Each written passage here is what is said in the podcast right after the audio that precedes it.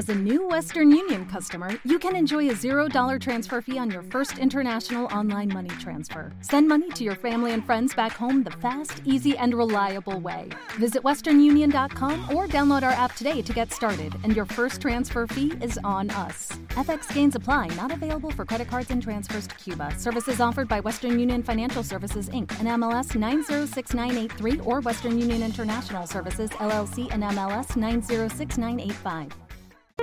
Buenas noches y bienvenidos a un nuevo programa de Susurros Jurídicos. Hoy vamos a hablar de, del derecho de asilo, de migraciones, de inmigrantes, de todo lo que ha ocurrido en estos días en Ceuta. Y para ello pues contamos con dos invitadas de lujo. Noemí Alarcón, que es la presidenta del Comité de Inmigraciones de la Abogacía Europea y que nos va a introducir un poco legislación o la normativa. Nos va a explicar un poco qué es eso del derecho de asilo. Y por otro lado vamos a tener a otra compañera Isabel, decana del Colegio de Abogados de Ceuta, que nos va a explicar un poquito desde su experiencia estos días qué es lo que ha ocurrido en Ceuta, qué es lo que ocurre habitualmente, qué es lo que sentimos los abogados cuando estamos allí o cuando están allí, lo que sentimos los demás por los que están allí, porque realmente sentimos un, una verdadera admiración por ellos. Vamos a hablar de los CIES y para todo ello vamos a contar con nuestros invitados habituales, JR, Inma, Yolanda y, y yo mismo. Así que sin más, Noemí, sin más Noemí te voy a dar paso para que nos hagas una pequeña introducción, dándote la bienvenida. Isabel se va a reunir un poquito más tarde con nosotros. Noemí, ¿qué es el derecho de asilo? ¿Qué es lo que pasa en, eh, España con el derecho de asilo, con los asilos? ¿Se conceden o no se conceden? Eh, una pequeña introducción a raíz de lo que ha ocurrido en Ceuta y Melilla, nos parecía interesante este tema, el de la inmigración en España y cuáles son las causas, cuáles son las soluciones que está dando la justicia, cuáles son las soluciones que está dando el Estado, cómo está la situación de, los CIES, cómo está la situación de, los asilos cuando se solicitan, cómo se ha, se ha agilizado o no se ha agilizado a través de ese programa de gestión que, que, nos dijeron que nos implantaban, que no me acuerdo del nombre, eh, que no sé cómo se llama, ya me lo diréis, mmm, Sócrates o algo así. ¿Vale? Y, y nada, y, y, tú, pues como, como conoces muy bien el tema, pues eh, cómo van eh, los asilos, luego hablaremos de Ceuta si, si sabes se consigue unir, eh, pero ¿cómo has visto tú la evolución de los asilos en estos últimos años, sobre todo desde las últimas crisis migratorias hasta ahora, y qué evolución ves o prevés que haya? Bueno, pues uh, desde el año 2015 eh, bueno, en toda la Unión Europea, pero principalmente en España, hemos visto un, incremento eh, nunca visto anteriormente en, en, lo que es las solicitudes de protección internacional.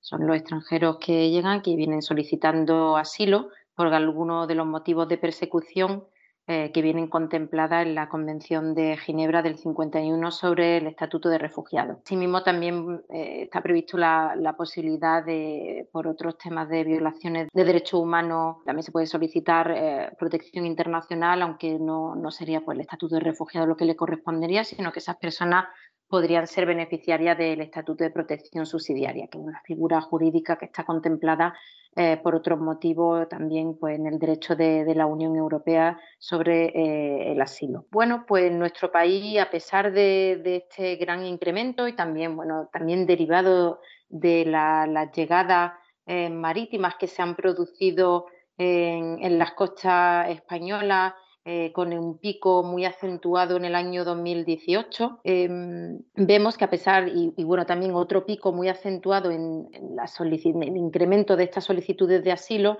eh, derivado de la crisis política eh, humanitaria existente en Venezuela y que a pesar de que la diáspora venezolana se ha centrado sobre todo en los países colindantes de Venezuela, sin embargo, nosotros al ser un país que por razones históricas evidentemente guardamos eh, muchos ligámenes con países latinoamericanos, pues eh, ciertamente también eh, hemos recibido, Venezuela ha sido una de las nacionalidades con un mayor incremento en estas solicitudes de protección internacional en nuestro país. Si bien existiendo todas estas peticiones, todo el desarrollo que hemos visto a lo largo de este año y también la ampliación de los medios en cuanto los medios de dotación en cuanto cuenta la Administración Pública Española, sin embargo no se ve traducido en un reconocimiento a estas personas que solicitan asilo o protección internacional, no se le ve eh, en sí de reconocido, no se traduce en una alta tasa de reconocimiento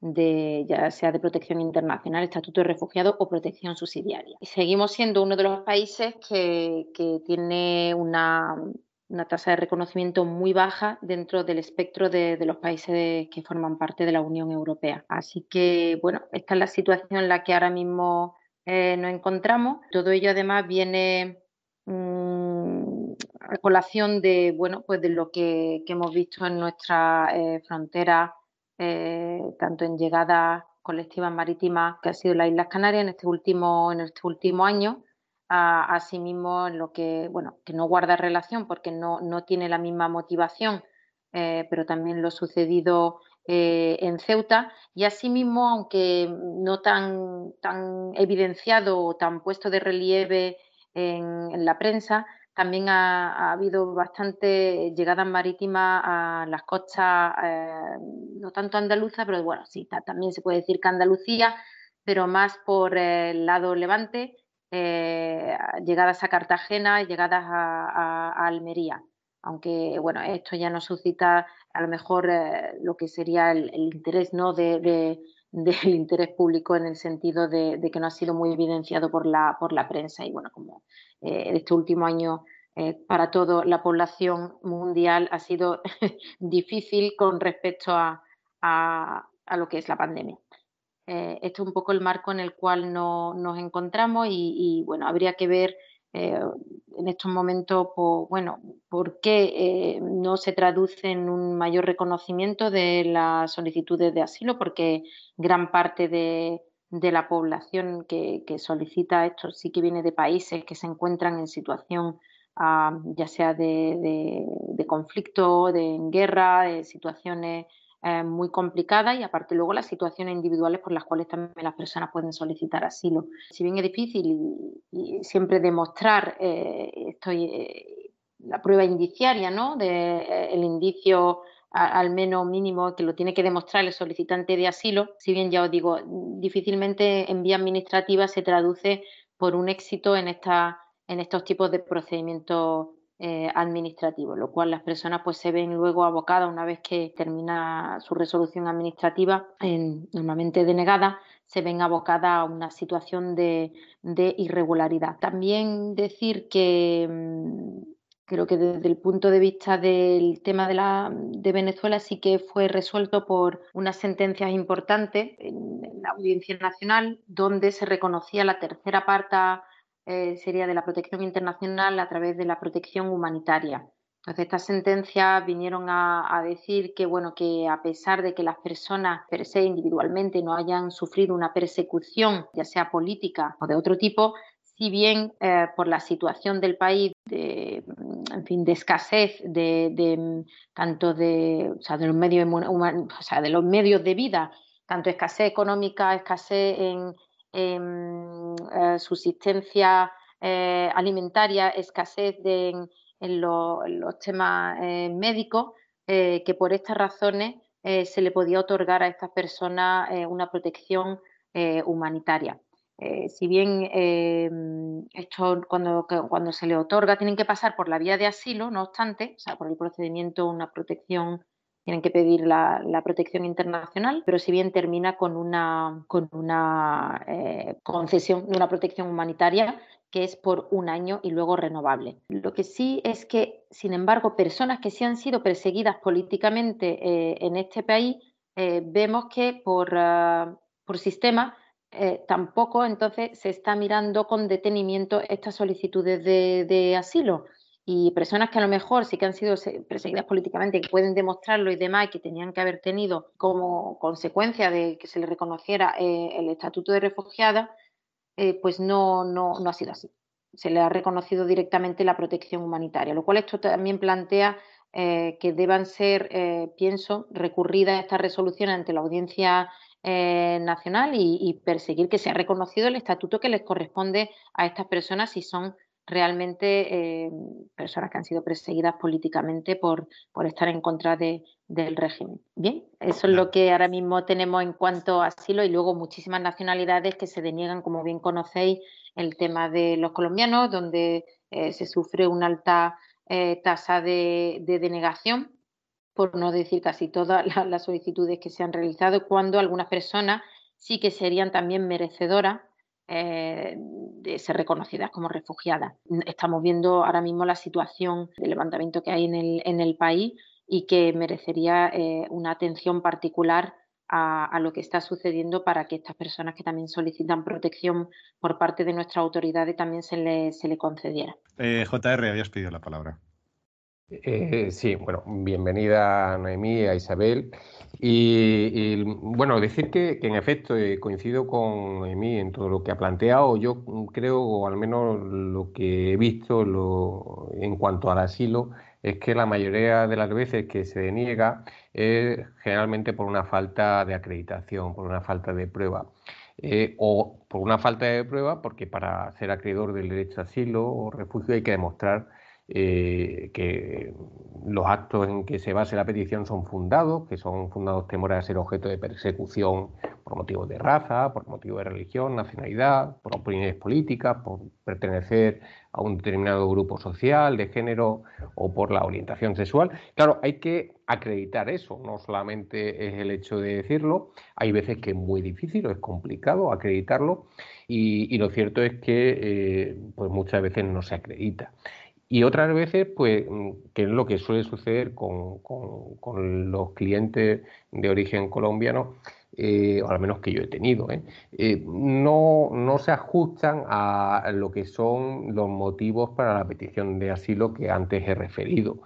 Muchas veces dice, por la alta delincuencia, es que hay una alta delincuencia en, en, Colombia y entonces, claro, me han atracado tres veces, me han amenazado y ya por eso solicitan el asilo. Claro, no es causa eh, recogida para ser merecedor del asilo y la consecuencia, pues, pues es que se deniegue, ¿no? Eh, cuando se alegan esas cosas. Decía Noemi que en Colombia, en efecto, pues ahí hay, desde luego hay, hay causas para ser asiliado, ¿no? Eh, cuando hay persecuciones políticas en Colombia, las FARC, es decir, te encuentras con toda una serie de, de motivos de persecución política que sí que pueden ser eh, objeto, eh, caso de que se acredite, de ese asilo. Hay una cuestión que es muy interesante y es que los tribunales eh, vienen admitiendo, el Tribunal Supremo viene admitiendo, la Audiencia Nacional, mejor dicho, viene admitiendo el asilo por causa o por motivos de violencia de género que hace unos años no se, no se admitía, pero mm, se viene admitiendo porque, sobre todo, sin el país de origen, la legislación, el Estado no protege a las víctimas de violencia de género. Había eh, algún caso en concreto eh, una mujer argelina a la cual su marido maltrataba física y psíquicamente y el Tribunal Supremo pues reconocía eh, que por ser víctima de violencia machista eh, también lo es de persecución y por lo tanto merecía ese derecho de asilo en, España. Mm, y como la tutela dispensada por las autoridades nacionales de ese país, de Argelia, pues se, eh, se aparecían como inútiles, como ilusorias ante esos malos tratos, pues se permitía ese derecho de asilo. Pero era solamente, mayormente, al menos eh, constatar que ciertamente, yo no sé si en otras legislaciones el derecho de asilo pues permite a lo mejor una prueba un poco más liviana, más, más suave, pues como para, para, para llevar a, que sean más altos los niveles de acogimiento del asilo, cosa que aquí en efecto no lo es. A veces daba la sensación, o, cuando ocurrió la anterior crisis, que, que, la mayoría estaban de paso, no sé, Noemí, eh, es decir, que la gente eh, subía hacia eh, Alemania, Reino Unido, y que aquí había poquitas solicitudes de, asilo. Realmente mm, había unos cupos y no se llegaban a, cubrir. No sé si eso es así o era una sensación o, es algo que yo escuché al principio y luego eh, no llegó. Y luego las resoluciones están muy paralizadas, ¿no? Es decir, se paran durante muchísimos meses, lo cual deja de tener una efectividad bestial, ¿no? Eh, la gente está con una incertidumbre impresionante. es otra de las sensaciones que me da cuando me hablan de, este tema. Se intentaron poner sistemas telemáticos, pero están saturados también. O sea que yo no sé si, si eso es eh, una medida política más que jurídica. Es decir, no facilitar eh, o no eh, agilizar porque supondría mayor número de asilos concedidos. O sea, referente a lo que comentabas al, la, la, como tu primera, iba a decir alegación,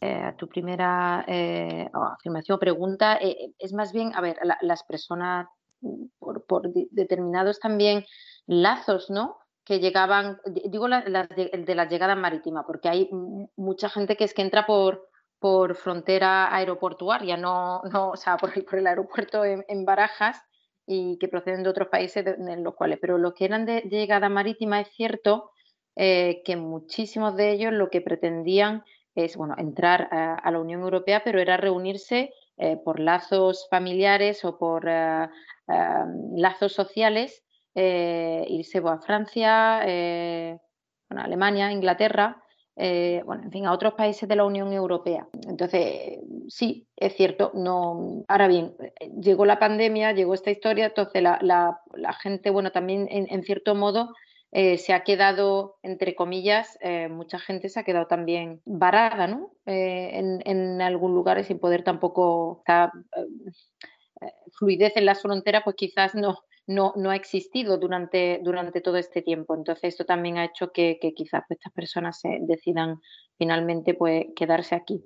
Eh, con independencia. Pero bueno, eh, esto es simplemente una, una ah, no tengo datos estadísticos de, esto. Es cierto que, las personas se iban y de hecho eh, muchos de ellos le han aplicado luego un procedimiento Dublín, que es que realmente si debería de hacerse cargo de la solicitud de asilo el país por el cual se ha entrado a la Unión Europea. Eh, con independencia luego de, que hay cláusulas que se pueden aplicar o el tema de la, de, la, reagrupación familiar, si existen otros familiares en otro país de la Unión Europea, si son menores, se aplica una salvaguardia, etcétera, etcétera. Entonces, ha habido muchos países que luego, cuando han ido a solicitar asilo, sí que lo han al menos intentado devolver a, a nuestro país, España. No hay no es un gran número elevado porque luego esto también tiene que seguir un procedimiento eh, con audiencia, eh, presencia letrada. Entonces, bueno, no, no, no, es luego, y tiene unos plazos, entonces luego no, es tan fácil de, aplicar el mismo. Luego, eh, hay mucha gente que luego ha decidido que, que, que, quería quedarse aquí, solicitar aquí asilo. Luego, en cuanto al tema de la agilidad, sí que es cierto que ahora eh, tardan menos en resolver eh, los expedientes. Eh, al, principio podías quedarte esperando como una media, por decir algo, de tres años para, para que se resolviera el expediente y es cierto que ahora va mucho más rápido. Pero en realidad esto en términos de, en términos de protección o en términos a lo mejor de en cuanto a poder trabajar y demás, estaba cubierto en el sentido de que una vez que accedía a la tarjeta roja, al cabo de seis meses de tener la, solicitud de asilo, al tener la, tarjeta roja, eh, con esto ya se podía trabajar, lo cual esto ya te da mm, un cierto, o sea, a ver, por lo menos una cierto, un cierto grado de, inclusión social, un cierto grado de, protección en términos eh, de derechos económicos y sociales, ¿no? Entonces, bueno, esto no es una cuestión baladí, yo creo que, que, esto le daba una cierta seguridad a las personas que habían entrado eh, en ese, eh, por ese procedimiento. Entonces, ¿ahora qué pasa? Que el hecho eh, de que sean más rápido la, las resoluciones denegatoria, pues hacen que, se encuentren en una situación de pronto o sea, desprovisto de toda protección. Entonces, una cierta también una cierta irregularidad sobrevenida. Entonces, luego para pasar, por ejemplo, una figura como sería un arraigo social o, bueno, la posibilidad de, lo que hemos visto ahora a través de la, de la sentencia del Tribunal Supremo y además que esta mañana creo que ha salido la segunda sentencia del Supremo, que no, no puedo mirarlo en el móvil porque mm, me la han mandado esta mañana y como estoy utilizando para grabar el móvil, pero creo que esta mañana justamente ha salido otra sentencia del Supremo, la segunda que estamos esperando, sobre interpretación del arraigo laboral. Entonces, las personas que puedan acreditar que han estado trabajando legalmente eh, durante seis meses en los dos últimos años podrían solicitar eh, un arraigo laboral. O sea, que es una, una, forma de, o sea, de, pedir una autorización de residencia por circunstancias excepcionales. Entonces, hay estas personas a las cuales se les hubiese denegado la protección internacional y que puedan demostrar que han estado trabajando en España eh, de forma legal, eh, pues se le podría eh, pasar esta figura jurídica y no caerían en una irregularidad. O sea, que no hay mal que por bien no venga. De todos modos, eh, cuando, cuando la gente llega a España, tenemos lo de Ceuta y lo de Canarias. Canarias que es más, eh, ha sido más eh, regular durante todo el año por causas distintas y la explosión que ha habido en Ceuta. Ah, la, gente que, la gente que viene de, de, fuera, muchas veces no somos conscientes. Una de, las, reflexiones que hacíamos el otro día es, mm, lo de Ceuta ha servido para pensar que hay 10.000 personas ahí en otro sitio que quieren entrar en España y que es muy fácil, ¿no? Eh, cómo llegan hasta, hasta aquí, cómo lo pasan antes, es decir, em, los campos de refugiados que hay en las fronteras. Eh, estamos, ¿no? Y, luego en el norte de Marruecos, cómo de repente, o, o cómo, en qué situaciones están en, en, las fronteras o en los países que están cerca de Canarias, que, que les envían a través de mafias, ¿no? todo el esfuerzo que hacen y cómo a través de lo que ha ocurrido en Ceuta se, visibiliza. ¿no? Nosotros, eh, todos que estamos en el turno, vamos viendo historias. Eh, yo creo que Inma, tú tenías una por ahí muy interesante de, cosas que vemos, de por qué llegan y muchas veces eh, cómo esa imagen castiga la imagen del sufrimiento de ellos. Es decir, nos convertimos en unas personas que, que vemos algo como un ataque cuando realmente eh, lo que es gente que está pasándolo muy mal, ¿no? Y más. Buenas a todos. A ver, sí, yo creo que la, la, parte humana, además, antes de contar la historia que es de hace mucho tiempo, estaba recordando ahora, por ejemplo, lo de Ceuta, me recordaba a Ailán, esa imagen de ese niño muerto en la playa en 2015 que nos impactó a todos tanto y sin embargo no hemos cambiado mucho en general en la sociedad las ideas que tenemos. O sea, creo que en eso somos un poco, un poco hipócritas. O sea, de repente nos impacta mucho, pero no nos fijamos en el lado humano. Siempre lo he dicho, mm, ¿cómo desesperado tiene que estar alguien para arriesgar su vida o la vida de un hijo para cruzar el Mediterráneo en una balsa, sabiendo que tiene muchas probabilidades de no, de no, llegar.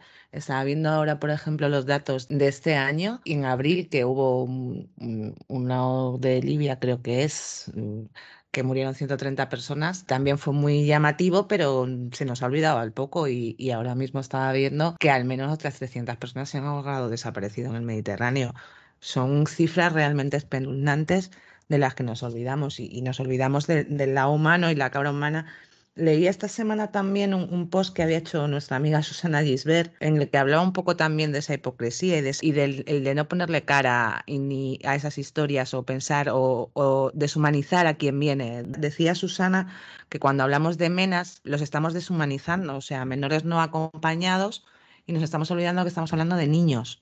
Estamos hablando de menores de edad que realmente necesitan nuestra protección y, la protección del Estado cuando llegan y tenemos la obligación de darles. Fíjate el problema que ha habido en Ceuta con reorganizarlos a todos. Y lo que decías del turno de oficio, yo no estaba en el turno de oficio ahora, en, eso no fue en el turno de oficio. Yo recuerdo una historia de hace eh, 20 años cuando estaba haciendo las prácticas en un juzgado en el que se detiene a dos personas extranjeras por un robo de un coche en Madrid y, bueno, en el juzgado mm, donde estamos, entiende que la competencia hace Madrid, el juzgado de Madrid, si no, si no, pues mientras todo esto se dilucidaba, realmente estuvieron 72 horas mmm, detenidos, pues nos dio mucho tiempo a hablar con ellos.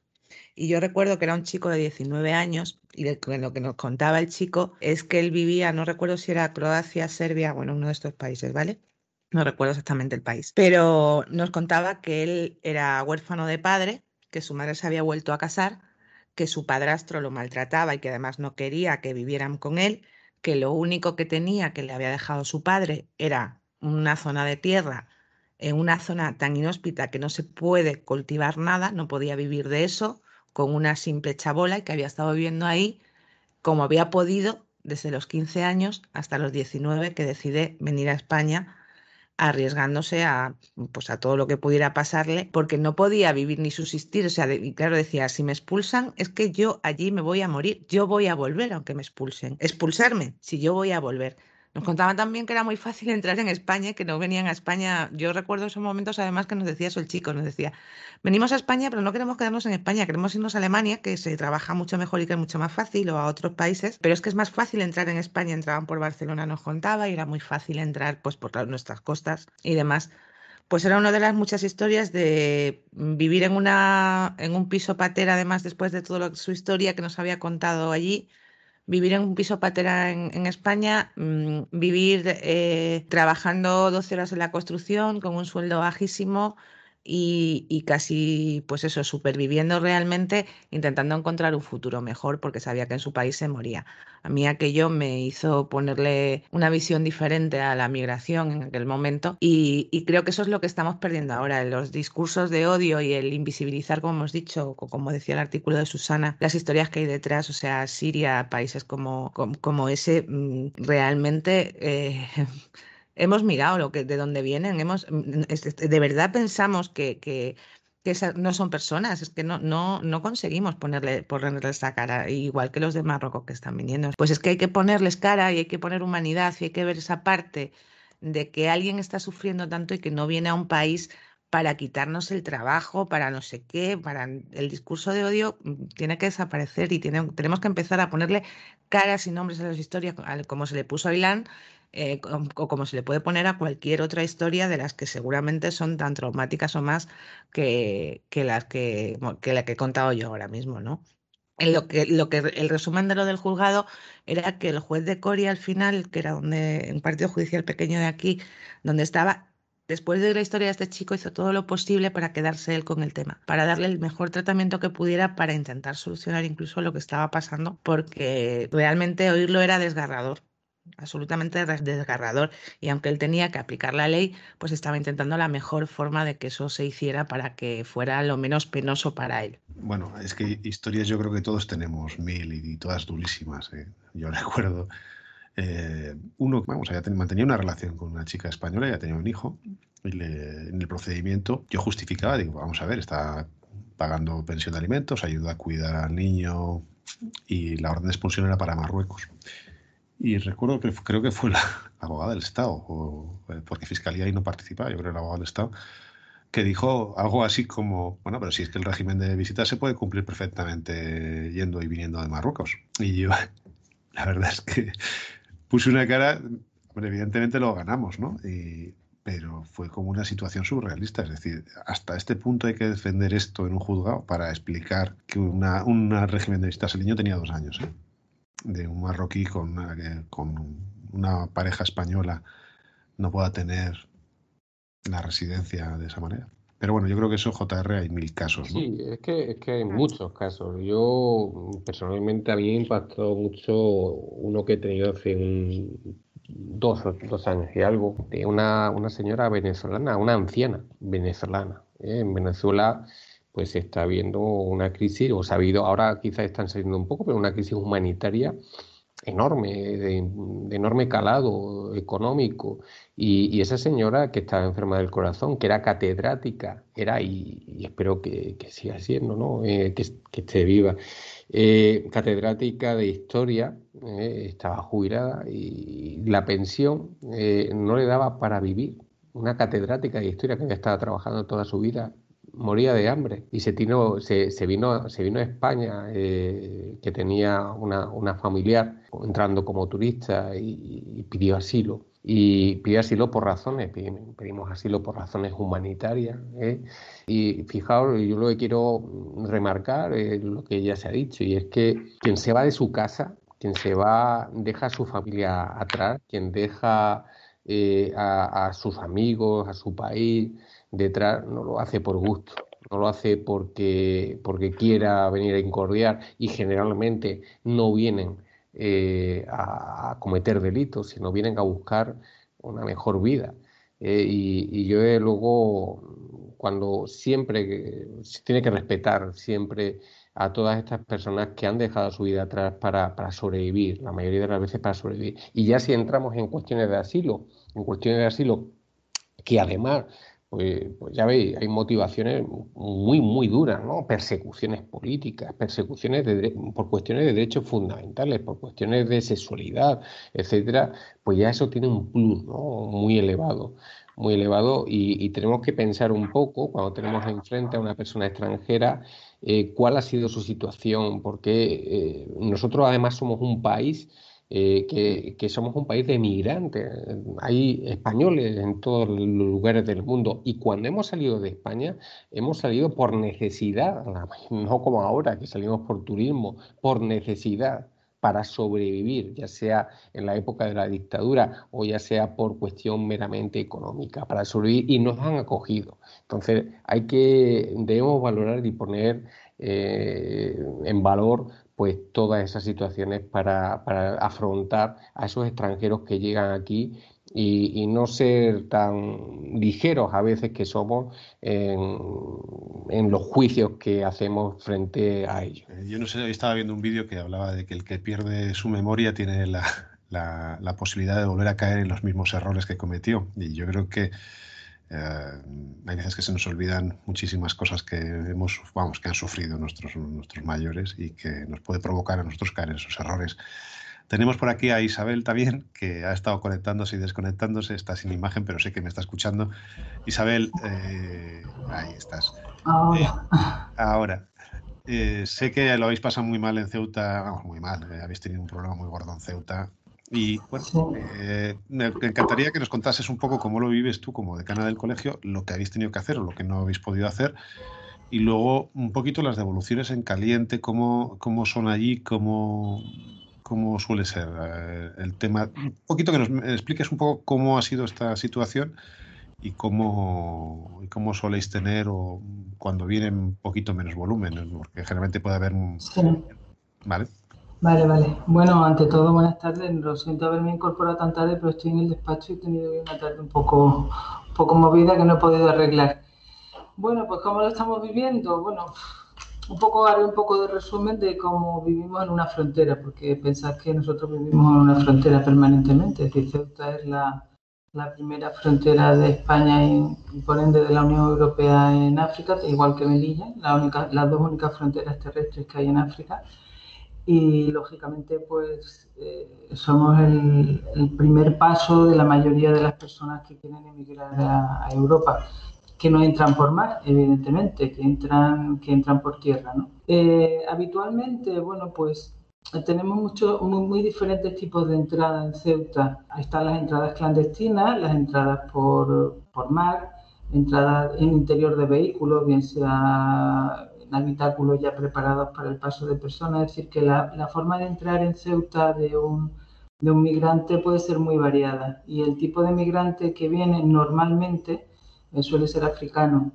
Eh, puede ser marroquí, argelino, tunecino, pero sobre todo también mucho de África subsahariana, muchísimo. Con lo cual hay una gran variedad de, de tipos de migración. Eh, la mayoritaria fundamentalmente es migración económica migración económica porque África, en la mayor parte de los países africanos existe una escasez de trabajo inmensa, hay muchísima pobreza, muchísima hambre y la gente joven lo que quiere es migrar. Eh, Europa, España, pero Europa en general para ellos es la panacea. O sea, ellos piensan que viniendo aquí, bueno, pues lógicamente encontrarán una vida mejor y es el mayor grueso de, de migración.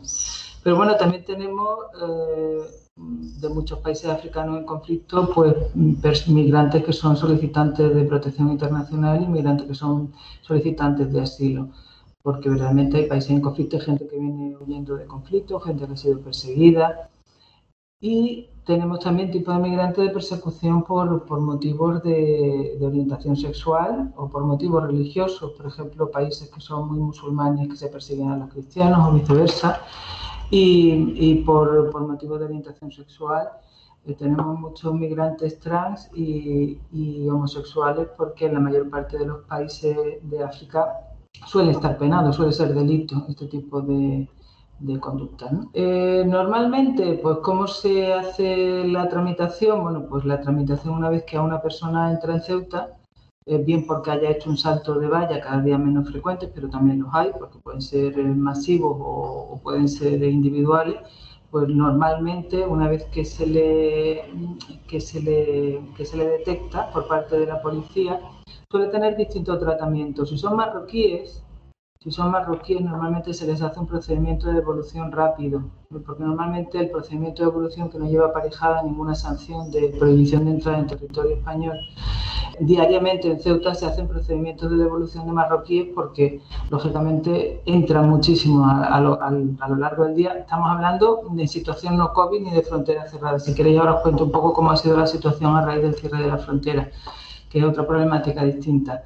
Una vez que se le detecta en la ciudad ese marroquí que ha entrado ilegalmente, bien sea porque ha entrado por el mar, porque ha dado un salto en frontera, porque ha entrado con una documentación falsa, mm, pues por, por miles de motivos, normalmente se le inicia un expediente de evolución sumario que no lleva aparejado ninguna sanción de prohibición de entrada y porque además el marroquí sabe que al día siguiente o los dos días va a volver a entrar. O sea, eso es un flujo constante de personas. ¿Por qué entran? Pues porque la mayoría eh, quieren dar el salto a la península, cruzar el estrecho de algún modo, bien introduciéndose en un camión, bien colándose en alguna en el barco o bien eh, intentando buscar alguna alguna embarcación en la que pueda meterse para cruzar el estrecho. Eso suele ser normalmente el migrante económico. El marroquí que que sale de Marruecos fundamentalmente por problemas de persecución por, orientación sexual, a ese normalmente, una vez que se le detecta y se le detectan también por parte de ANUR por parte de CEAR o por el, abogado que le asiste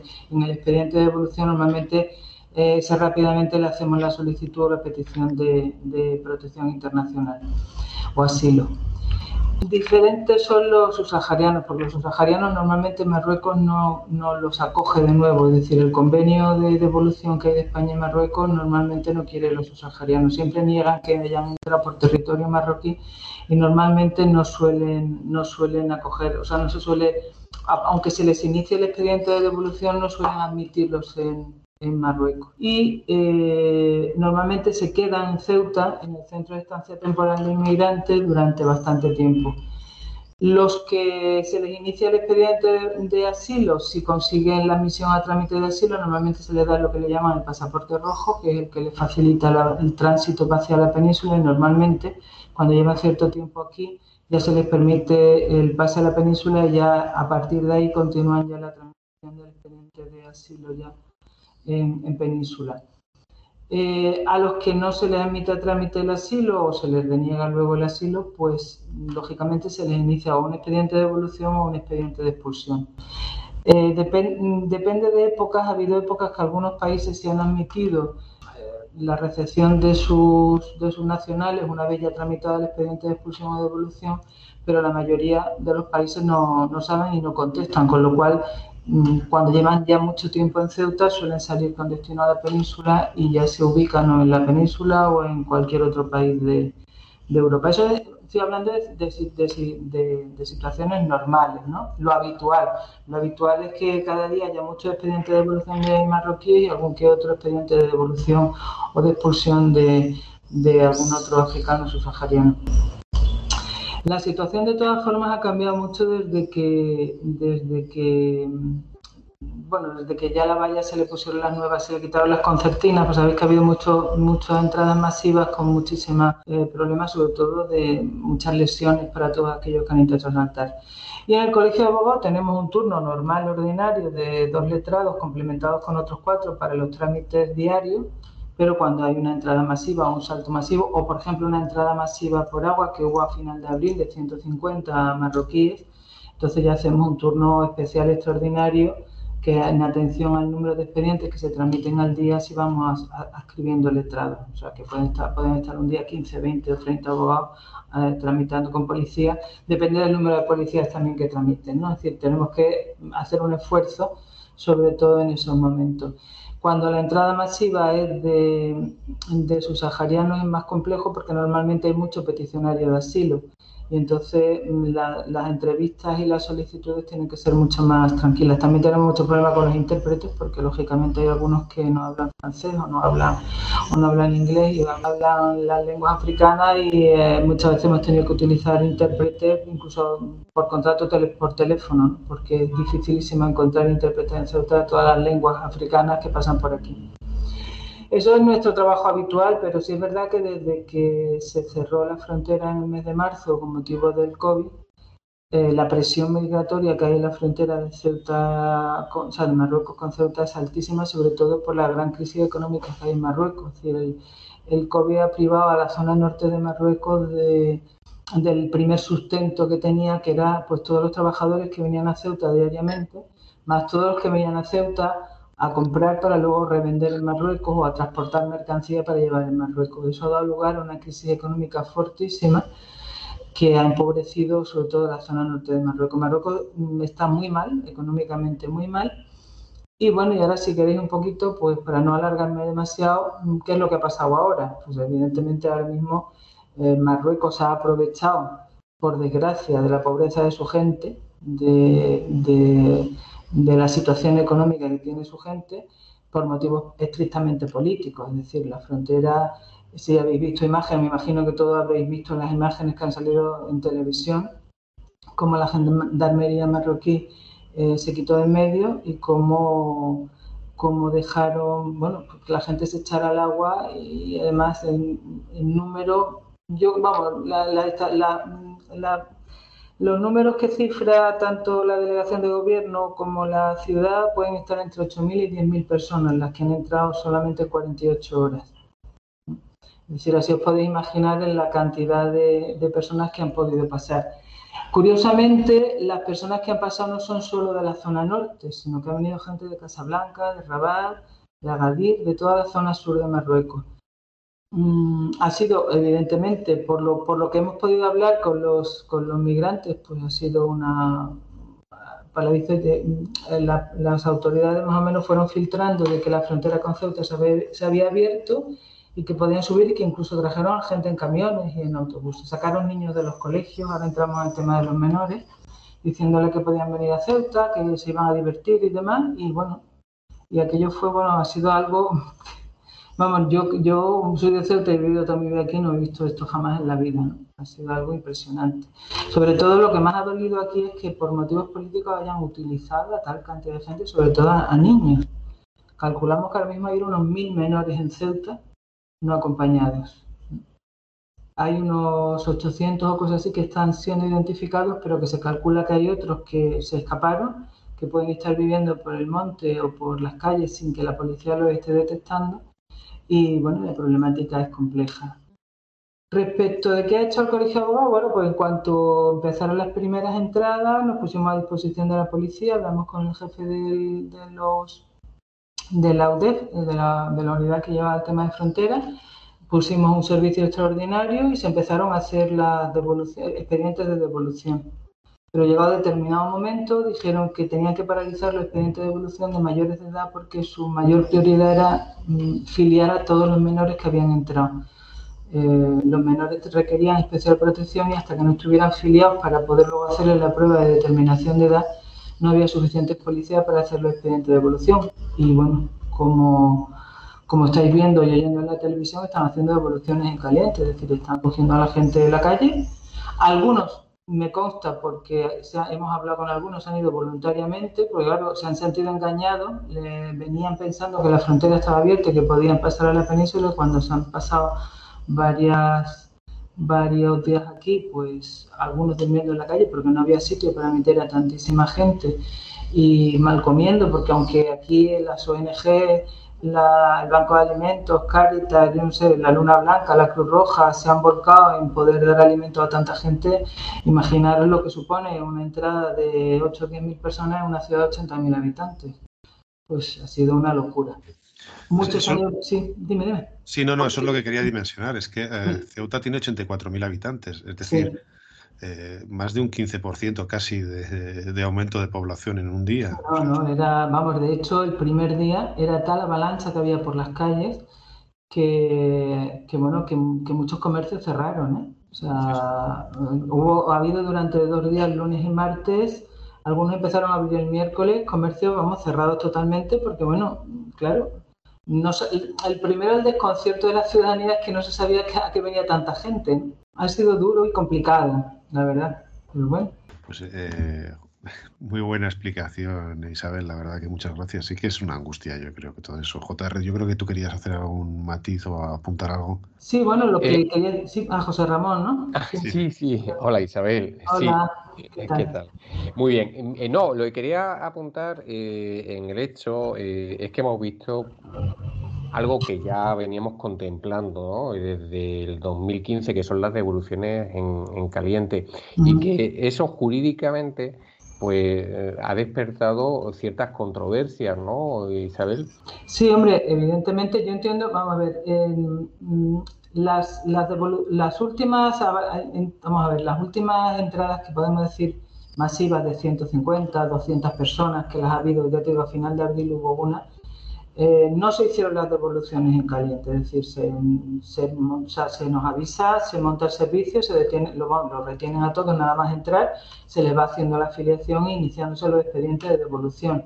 Y una vez que el expediente estaba terminado con su resolución, por aplicación del convenio con Marruecos, se abre la puerta de la frontera y entonces esas personas son devueltas a Marruecos.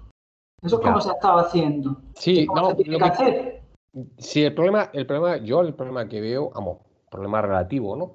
Eh, es el hecho en sí de en las devoluciones en caliente. Las devoluciones en caliente que se instauran en España con la ley Mordaza, la llamada ley Mordaza en el 2015, eh, que en, su disposición, una disposición final, no, recuerdo cuál, determinan que los extranjeros que eran del Estado de la línea fronteriza y especificaba de Ceuta Melilla, lógicamente, porque el acceso eh, por tierra ¿no? que tienen a la Unión Europea, a España, vamos, eh, pues podían ser rechazados con el fin de, impedir su entrada, su entrada ilegal en España, ¿verdad? Entonces, claro, eh, eso, eso, eso ha generado una, discusión jurídica sobre si era o no era legal y parece ser que, el Tribunal Europeo de Derechos Humanos ha habido hace poco una, sentencia en el cual pues, venía a determinar que, en una devolución en caliente de dos ciudadanos de, de Mali, Costa de Marfil, pues que no había violado, no se había violado por España los derechos de estas personas. Aparte, el Tribunal Constitucional ha declarado que es constitucional esa, esa norma. Y eso sí, ha matizado, ha matizado que eh, eh, será, es conforme a la Constitución siempre y cuando en la aplicación, eh, en, esa, en la aplicación de esa devolución se haga de forma individualizada con pleno control judicial y cumplimiento de obligaciones internacionales, lo cual es un poco que es lo que creo que no se cumple realmente, porque cuando cogen, o al menos lo que yo he visto, no sé, a lo mejor tú... Es que una, devolución, vamos a ver, una devolución en caliente es como se describe, es en caliente, es decir, es, tal y como la persona entra, se le devuelve. Eso es lo que se puede entender como una devolución en caliente. Lo que pasa es que si tú quieres garantizar que esa persona eh, mm, se le informe de los derechos que tiene, necesitan una asistencia letrada y un control. Es, que, es, contradictorio lo que dice, es que es muy contradictorio lo que dicen los. y para que haya una asistencia letrada tienes que iniciar un expediente. En efecto, es que para, aplicar, para, aplicar, lo que dice el Tribunal Constitucional, que sea conforme a la Constitución, esa individualización, ese pleno control y demás, pues y no solamente eso, que la propia devolución eh, en caliente, la ley, la ley eh, Mordaza, la ley del año 2015 de Seguridad Ciudadana, establece que se debe respetar la normativa internacional de derechos humanos y la protección internacional. ¿Cómo se puede respetar eso sin individualizar al sujeto que es expulsado de forma caliente? Es decir, sin saber si ese señor o esa señora pues tiene eh, eh, alguna necesidad de protección internacional. Imaginaos que está perseguido eh, en su país, está en una situación que realmente necesite, necesite ese acogimiento. Por lo tanto, yo creo que desde el momento en que se le priva de esa asistencia letrada a todas esas personas que entran de forma ilegal, pero que entran y están en suelo español,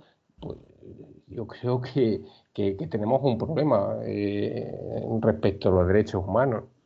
Sí, no, yo estoy contigo. Es decir, si, si una persona ya ha entrado y hay que devolverla, hay que hacer, hay que aplicar la ley de extranjería, hay que aplicarle, hay que iniciar un expediente y hay que informarle de los derechos, eh, hacerle una pequeña entrevista, hacerle una afiliación y entonces luego, vamos, y después el, gobierno quiere ejecutar la, resolución de devolución, lo puede hacer perfectamente. Ahora se le tiene que dar opción a esa persona a manifestar si eh, puede ser solicitante de protección internacional, si quiere solicitar asilo, decir, bueno, se le tiene que dar esa opción. Y lógicamente con la devolución caliente no se le da. Distinto es el rechazo, eh, el rechazo en frontera, que es otra cosa que tampoco, si te fijas, cuando hablaba la ministra no sabía distinguir lo que era el rechazo en frontera y la devolución en caliente. Sí, sí. El rechazo en frontera es que esa persona todavía no ha, no ha llegado a entrar o, que está en mitad de la valla y no se le permite entrar. Eso es un rechazo en frontera. Es decir, oiga, no, no, usted no puede. Es como si tú, yo llego, como mucho llega a la frontera aquí de Ceuta y la policía le mira el pasaporte y le dice, no, mire usted, usted no tiene regla, usted no puede entrar. Yo le rechazo la entrada, que es la denegación de entrada. Eso sí, también, también nosotros hemos asistido a, gente en denegaciones de entrada. Y aquí en Ceuta, diariamente, cuando la frontera está abierta, hay muchas denegaciones de entrada de gente que, por ejemplo, no viene con la documentación en regla para poder pasar a España. Eso es una cuestión. Y otra cosa es la devolución. Y yo entiendo que la devolución tiene que llevar aparejada un expediente donde a esa persona, que el expediente de devolución se puede hacer un expediente bastante sumario, pero por lo menos con la garantía de que esa persona pueda manifestar o no cuál es el motivo de haber venido y si verdaderamente tiene algún motivo para pedir la protección internacional. Lo que pasa es que yo comprendo, a ver, lo que sí es verdad es que esta situación que ha pasado ahora en Ceuta es una situación extraordinaria. Claro, ¿cómo, cómo haces tú 10.000 expedientes de devolución en dos días? Claro. No, imposible. Imposible posible. Noemí, no sé si querías comentar algo. Muchas gracias, Isabel, por tu explicación. Y bueno, yo simplemente matizar el tema de que ha comentado eh, José Ramón con respecto a la sentencia del Tribunal Europeo de Derechos Humanos de ND que si bien es cierto, eh, no fue condenada a España, sin embargo, en esa sentencia sí se recoge, eh, o sea, hay que matizar en el sentido de que sí se recogen cuáles son las garantías que deben imperar eh, en los procedimientos en caso de devolución, o sea, en el retorno en sí, o sea, lo que es retorno podemos incluir dentro de la figura jurídica de eh, rechazo, devoluciones, expulsiones e incluso, eh, bueno, cabría explicar también para el tema de una extradición. Entonces, esas garantías procedimentales o procesales son fundamentalmente el dar acceso a los procedimientos eh, a un procedimiento administrativo del tipo que sea, pero dar acceso al procedimiento, ya sea al procedimiento de devolución, dar acceso a un procedimiento de incluso poder solicitar, eh, en el caso de que fuera, si fuera el caso de la, protección internacional, como bien ha explicado Isabel, etcétera. Bien, entonces, e, esta sentencia no viene a quitar lo que es la jurisprudencia matiza en el caso de que lo que no puede venir usted mm, a solicitarlo eh, utilizando la fuerza, o sea, valiéndose de venir en un grupo en masa y utilizando la, eh, fuerza para, eh, para solicitar estos derechos. Eso es lo que matiza, pero sí que guarda todas las garantías procesales que ya venían en otras sentencias del Tribunal Europeo de Derechos Humanos y que forman parte ya del cuerpo eh, y el elenco del derecho internacional de los derechos humanos aplicable a los migrantes. Entonces, si bien luego el Tribunal Constitucional en la sentencia eh, del 13 de noviembre de 2020 que viene a, blanquear, ¿no? Eh, vamos a, llamarlo por su nombre, la devolución en caliente y viene a decir todo una, un rollo jurídico eh, para eso, para blanquear una devolución en caliente y también amparándose en esta, en esta sentencia del Tribunal Europeo de Derechos Humanos, ah, nos viene a decir, pero tenemos que garantizar nuestras obligaciones internacionales, o sea, con el cumplimiento de nuestras obligaciones internacionales y el cumplimiento, evidentemente, del derecho humano, de los derechos humanos, del derecho internacional de los derechos humanos, eh, al cual estamos vinculados, etcétera, etcétera. Bien, eh, a mí me parece fantástico, pero de verdad os invito a todos a leer el, el voto particular de María Luisa Balaguer, de la magistrada del Tribunal Constitucional, donde dice que vamos a ver que toda esta dicotomía jurídica y, y, todo, este reloj jurídico realmente, a ver, se le da acceso a las personas a ese procedimiento con independencia de que es cierto que no pasaron por un puesto fronterizo que se ha dicho de paso eh, eh, en el año 2014 donde se produjeron los hechos, eh, a pocas personas se les dejaba acceder al supuesto puesto fronterizo para solicitar asilo y de ahí de que las personas vivan en esos campos de refugiados improvisados a, puertas de, bueno, de, ya sea de Ceuta o de, o de Melilla. Entonces, realmente esto es un gran problema y esta mañana justamente la, letrada de ACNUR en, en Estaburgo, en el Tribunal Europeo de Derechos Humanos, en una conferencia magnífica que ha dado, decía que esto era uno de los problemas que acechan y que preocupan fundamentalmente a Naciones Unidas en el caso del acceso al territorio eh, en toda eh, y, de la, y de la aplicación del principio de no, devolución en todas las fronteras de la Unión Europea. Eh, no solo en lo que sería Ceuta y Melilla, y de, que, de hacer respetar esta legalidad internacional y de ofrecer a estas personas, como, ha dicho Isabel, con un mínimo, ¿no? mínimamente un acceso a un procedimiento que guarde las garantías legales. O sea, y que, tengan derecho a una asistencia letrada, que tengan derecho a un intérprete y un traductor, que tengan derecho a poder manifestar y a poder, o sea, ser escuchado y a ser oído eh, y, que, bueno, recordemos que no obstante están eh, durante un cierto lazo de tiempo eh, detenidas. Entonces apliquémosle todas esas garantías legales que conocemos para, para, el tema de cualquier detenido. Eh, en sí, con independencia de cuál luego sea, si tenemos que aplicar eh, las normas de lo que es un retorno porque no cumplen ninguno de los requisitos para poder acogerse a una protección internacional o para poder otro, otro tipo de, medida que se le pudiese aplicar eh, humanitaria, pues entonces, bueno, pero se le aplica el procedimiento, ¿no? Y tienen derecho a una asistencia letrada. Lo que entiendo perfectamente que ante una llegada de 10.000 personas, es cierto que que, pero bueno, hay que cumplir la legalidad vigente, ¿no? No nos podemos amparar en, bueno, es que hay un número eh, muy grande. De hecho, recuerdo y que ahora se, en el pacto, en el pacto europeo de, migraciones eh, que se está ahora mismo debatiendo en el Parlamento eh, Europeo, con todas las normas que, van a desarrollarse a raíz de, de la adopción del pacto, de que se ha previsto la eliminación de la directiva, eh, la primera directiva que fue dictada en términos de protección internacional en la Unión Europea, la directiva del año 2001 sobre, eh, no recuerdo bien el nombre, pero bueno, era llegada, em, caso de llegadas masivas de, personas solicitantes de, asilo, em, que bueno, que nunca ha sido aplicada esa directiva eh, porque justamente el Estado tiene que pedir el auxilio a la Comisión Europea, creo que era así el mecanismo, entonces no era de aplicación directa eh, por los Estados el, mecanismo.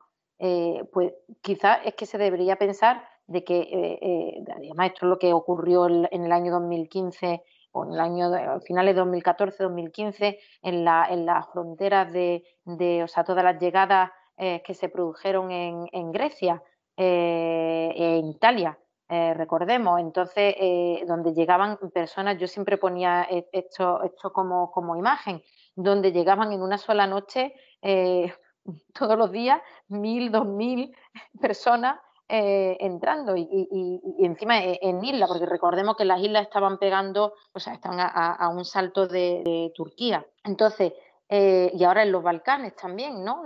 todas estas personas que entran eh, andando eh, eh, a, través de, bueno, pues de, de, estos países, a través de las fronteras de estos países. Bien, entonces mm, mm, la legalidad vigente existe. Entonces, cumplamos los procedimientos, exijamos a las autoridades que cumplan los procedimientos que, para eso están. y bueno, pensemos entonces en que en un caso, bueno, desde luego, desgraciadamente utilizado políticamente a como, digamos, como, como arma política y arrojadiza eh, por parte de, eh, un, Estado vecino, pero pensemos justamente entonces en tener algún mecanismo previsto para, estos casos, pero desde luego eh, no podemos evadir lo que está en negro sobre blanco y la normativa existente. Eso es simplemente mi, en fin, simplemente un pensamiento, ¿no? De, de que pienso que debe aplicarse la legalidad. No podemos eludir y coger y abrir la puerta, decir por la puerta por la que habéis venido, por la puerta en la misma os vayáis, que además las imágenes que hemos visto estos días en, eh, por desgracia, en, televisión en, Ceuta. Es, muy complicado, ¿no? Y yo creo que ya para terminar, simplemente hacer una reflexión sobre, si os parece, bueno, en las devoluciones en caliente en estas situaciones, que es un caso tan excepcional que es muy complicado, pero una pequeña reflexión sobre los espacios en los que van, ¿no? Los CIES famosos esos sitios que no, centros de internamiento que, no tienen una regulación muy clara, pero que al final son como pequeñas cárceles de, personas. ¿no? Entonces yo no sé, eh, o, Isabel o, Noemí, mm, yo la verdad es que los, cuando les envían allí, creo que antes el límite estaba en 30 días, ¿no? 30 días, pero que se podía... No, exactamente no lo conozco bien, ¿eh? En Ceuta no tenemos CIE, Guillermo. 60, 60 días. En Ceuta no tenéis CIE.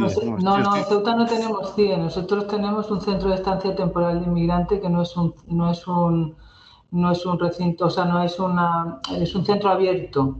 Es decir, los migrantes eh, lo utilizan para comer, para dormir, o sea, como si fuera, es una especie de albergue, hombre, con sus normas, pero es un centro abierto, no tenemos CIE. No, me refería más a los que hay, en, eh, por ejemplo, en, la península, sí. Bueno, en, casi toda España, en Algeciras hay otros, sí. Que al final eh, son cárceles. Es decir, sí, sí, sí. Les detienen, yo recuerdo siempre, les detenían aquí en Burgos y les mandaban al CIE de Madrid y uf, no tenían ni conexión a teléfono. Era gente que durante X eh, días, meses, no sabíamos nada de ellos. Era muy difícil saber y realmente no había una, regulación em, expresa, era como eh, un purgatorio, un sitio donde nadie sabe por qué están allí ni, ni, qué se puede hacer y había que esperar esos 60 días, creo que me ha dicho Inma, eh, para poder sacarles si no les habían mandado a su país, ¿no? No sé si lo habéis conocido o no, pero, pero vamos a ver, era, es otra solución que se tomó por parte del Estado, pero que rozaba un poco la ilegalidad, ¿no? Bueno, y sobre todo el trato que se les daba, ¿no? Que, es lo que han venido denunciando todo el tiempo las ONGs y la gente que se dedica a extranjería, el trato que se le daba en esos centros no eran conforme a derechos humanos y por eso las protestas contra los CIES. Todos nos alegramos mucho en la pandemia, yo creo que es la única cosa que nos hemos podido alegrar en la pandemia de que los CIES quedaran vacíos por fin en España porque en una situación de pandemia fue necesario, por razones humanitarias evidentemente y, de salud pública, vaciar los CIES. O sea, ¿en qué condiciones vivían para que no pudieran estar ahí en una pandemia? Pues esto ya nos indica algo, ¿no? Eh, realmente era una circunstancia muy preocupante que yo espero que no se repita, pero tengo mis dudas. Pues yo, a expensas de que os quede algo por decir, eh, gracias a Noemí por estar aquí, a, Isabel por haberse conectado, ya sé que es unos días muy complicados, a Yolanda, a Inma y a JR, y nada, agradeceros un día más que estéis con todos nosotros. Buenas noches. Y con eso ya me he despedido. Bueno, aunque ya se ha despedido Guillermo, eh, hoy tras el programa ha surgido un poco más de la charla. Nos parecía muy importante, aunque ya nos había contado Isabel cómo se vive en Ceuta, pero a veces la relajación de, una charla entre compañeros pues surge algún tema más y nos parecía importante que también lo oyeras porque creemos que lo más importante de esto es la parte humana por eso hablamos de derechos humanos cuando hablamos de migrantes. Y dejamos este bonus track, que aunque quizás sea un poco eh, distinto y un poco enrevesado porque hablamos un poco todos a la vez, creemos que es fundamental para el programa. Esperamos que os guste y buenas noches. Eh, Yolanda, hoy no has dicho nada. claro, a ver, yo es que estoy de oyente porque me parece tan interesante todo lo que, todo lo, bueno, lo que antes presumía que iba a ser y ahora me ha parecido interesantísimo todo lo que habéis dicho. Me parece, me parece, sinceramente, se lo digo a Isabel, a la decana, eh, vamos, es que me, me, ha, puesto los pelos de punta a lo que nos has contado, sinceramente. Y ole por vosotros y de verdad que todo lo que estáis haciendo, puff, mm. tiene un valor. El problema de los menores que es el más grave que hay ahora Sí, sí, totalmente. yo, yo, soy, es, durísimo ver tanto niños. Hay niños de 8, 9 y 10 años. ¿eh? Ah, es que son unos niños, es que ves en colegio. Es tan terrible. Mm. Y bueno, y además con una frontera que está cerrada, que, que, lleva cerrada desde el mes de marzo, que los familiares tampoco pueden cruzar y venir a recogerlo. Es decir, en la consejería de, bueno, del área de menores de la ciudad puso un teléfono de contacto y en, no sé, creo que en dos días se recibieron 40.000 llamadas. Pero Isabel, pero los familiares quieren que los niños regresen, ¿no? Claro, si es que, vamos a ver, dentro de, toda esta, dentro de todo esto, nosotros normalmente, mira, ahora por ejemplo en Ceuta, en Ceuta hay dos centros de menores, un, uno para niños pequeñitos, que es el Mediterráneo, y después hay un centro de realojo temporal de menores, que es donde llevan los más mayorcitos que en ese ahora mismo hay 200, 200 niños marroquíes eh, que, bueno, que están aquí en Ceuta no acompañados que están tutelados por la ciudad autónoma de Ceuta. Y ahora han entrado aproximadamente unos 1.000. De esos 1.000 puede que haya niños por huérfanos, niños de la calle, pero la mayoría son niños con familias en Marruecos, cuyas familias, cuyas familias hay muchas que no sabían que los niños habían venido para acá. Pero es que además lo que ha trascendido, ¿no? Que las autoridades marroquíes han ido a los colegios para, llevarlos para allá y, montones de niños mm, sacados de los colegios para meterlos allí. Es brutal, o sea, la utilización, que, se ha hecho de la población. Bueno, mira, el bueno, yo he hablado con, chicos marroquíes que están aquí, bueno, eh, indocumentados también, y que son de la vecina ciudad de Castillejos, que es Nida, pero bueno, nosotros lo llamamos Castillejos, que es la más cercana a la frontera de, de Ceuta, ¿no? Y ellos te dicen que, que, la gente les habían dado, o sea, los habían metido en camiones y autocares desde Casablanca, desde Rabat y demás, y los habían traído a la frontera diciendo que la frontera de Ceuta les se había abierto que ya podían pasar. Mm. Y a los críos los cogieron, porque imagínate para que entren mil niños. mil niños. O sea, imaginaros, imaginaros para que entren mil niños y ahora estos niños están, pues claro, en el colegio, bueno, en, el centro no caben, se ha habilitado, eh, bueno, se ha habilitado una nave, eh, se ha habilitado un centro de real, un centro, o sea, ahora mismo hay dos o tres centros provisionales con literas, donde claro, los niños están allí intentando hacerles la afiliación bien para ver de qué forma se les puede realojar con su familia, porque además el lugar natural de un niño es su familia. Claro, eh, totalmente. Claro, es decir, eh, que haya algún huérfano, pues seguro que lo hay. Que haya algún niño de estos que vive en la calle en Tánger o en Tetuán y que haya echado y se haya venido, pues seguro, porque los hay, porque, porque vienen constantemente a Ceuta, sobre todo los que no viven con su familia, pero que hay muchos niños aquí con familia, muchísimos. Terrible. Yo cuento lo que, lo que hay aquí, no es lo, no, o sea, lo que, lo que oímos, lo que vemos y lo que nos va contando la gente. ¿eh? Y esta mañana, ayer tuve juicio y una de las fiscales me decía que no sabía cómo lo iban a hacer, porque después de la afiliación viene la prueba de determinación de edad. No de todos, porque hay algunos que son muy pequeñines y ya se les nota perfectamente que son menores, pero después hay otros en una banda que no sabe si tienen 16, 17, 18 o qué edad tienen. Y claro, decía, imagínatela, ¿cómo nos vamos a organizar en la fiscalía para hacer todo, bueno, para, hacer todos los expedientes de determinación de edad? Es que claro, eso es algo... La fiscalía colapsada. ¿Qué? colapsada. Eso me, hablaba una de las fiscales, decía, es que no sé cómo lo vamos, una vez que esté en la, afiliación, pero lo más importante es filiarlos, determinar, bueno, nombres, bien, que estén bien, porque además la diferencia también con los apellidos no es fácil, porque porque ellos tienen un solo apellido, que es el apelativo familiar, tienen que determinar nombre padre, madre, las fechas de nacimiento, vienen todos indocumentados, no traen ni una documentación. Ah, o sea que bueno. Bueno, meditamos si, emitamos esta última parte, lo vemos cuando, editemos, pero si tú nos das permiso, lo, vemos como queda, porque, porque creo que es la parte también humana de, este drama, ¿no? Eh, lo que estamos diciendo tú, como, pues como decía Noemí, es un drama. Es un drama, es un drama que haya tantos niños ahora mismo desarraigados de su familia, de su país, que algunos a lo mejor eh, no tienen familia o son huérfanos o verdaderamente están pasando, o sea, vienen aquí porque, porque están desesperados, ¿no? Pero que hay muchos otros que tienen su familia y sus padres allí en Marruecos y bueno, pues, no sé, me parece muy duro para un niño tan pequeño ese desarraigo tan, tan, tan tan brusco, ¿no? Y tan sin sentido. Es una situación súper traumática, ¿no? O sea, para niños tan pequeños, 8 o 9 años, de pronto te encuentras ahí en mitad de la nada. En, mitad de la nada y ahora metido en un, en un centro, bueno, habilitaron... Y la desolación de esas madres y de esos padres que no saben nada de sus hijos. Es que tiene que ser... Puf. Sí, sí, no, te digo, el teléfono este yo se lo he facilitado a, a, gente, a marroquíes que están aquí porque su familia les decían cómo lo puedo localizar y, y bueno, el teléfono se ha difundido por toda por toda Ceuta para que los, familiares de Marruecos pudieran llamar a ver si podían identificar a los menores aquí. En fin.